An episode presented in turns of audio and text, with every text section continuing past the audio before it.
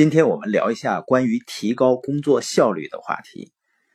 因为同样几个人啊，做着同样一件事儿，你会发现呢都在忙活，但是呢效率不一样。那效率高的呢，一般都是目标导向或者叫结果导向思维。什么叫结果导向思维呢？因为很多人啊，他认为他只要是在上班，或者呢在生意里忙活着。他就是在工作，不一定的。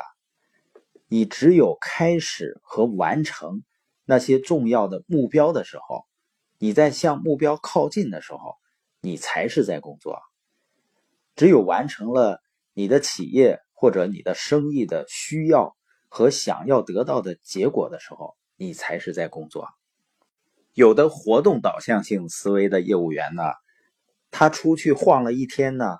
他认为他就是在行动，实际上最后呢会发现没有什么结果，而且一般情况下呢，这样的人还会觉得很累。那怎么样才能够效率最高呢？实际上最有效的自我管理的工具就是一张清单。我们昨天强调了目标清单，你一定把你的目标列出来，然后呢要想清楚实现这些目标需要做哪些事儿。而且也要列出来。那一天工作的任务清单呢，最好是在头天晚上睡觉之前列出第二天的清单。提前一夜呢，规划自己第二天的行动，实际上呢是在给自己第二天工作制定一系列小的目标和计划。把这些都写在纸上呢，这样在睡觉的时候，你的潜意识。也在为实现这些小目标在努力。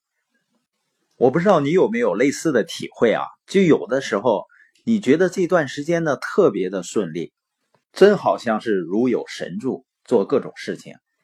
实际上跟你目标明确是有关系的。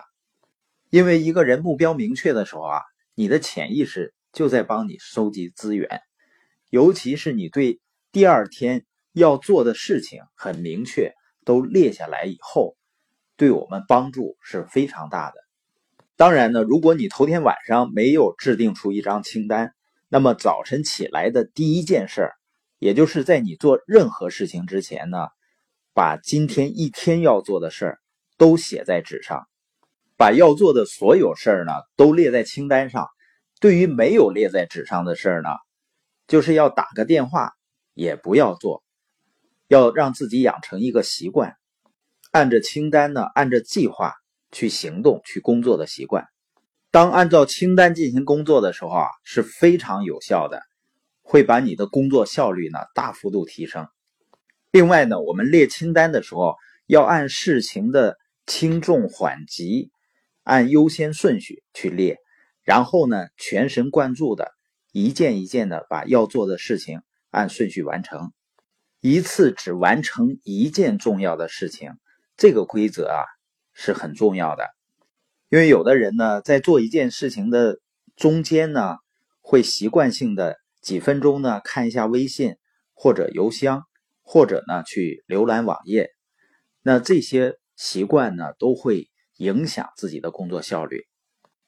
今天播音的重点呢非常简单，但是如果真正运用的话，一定是效果非常好的，也就是每天晚上呢，把你第二天要做的事情，围绕着目标要做的事情去列出来，然后呢，第二天严格的去执行。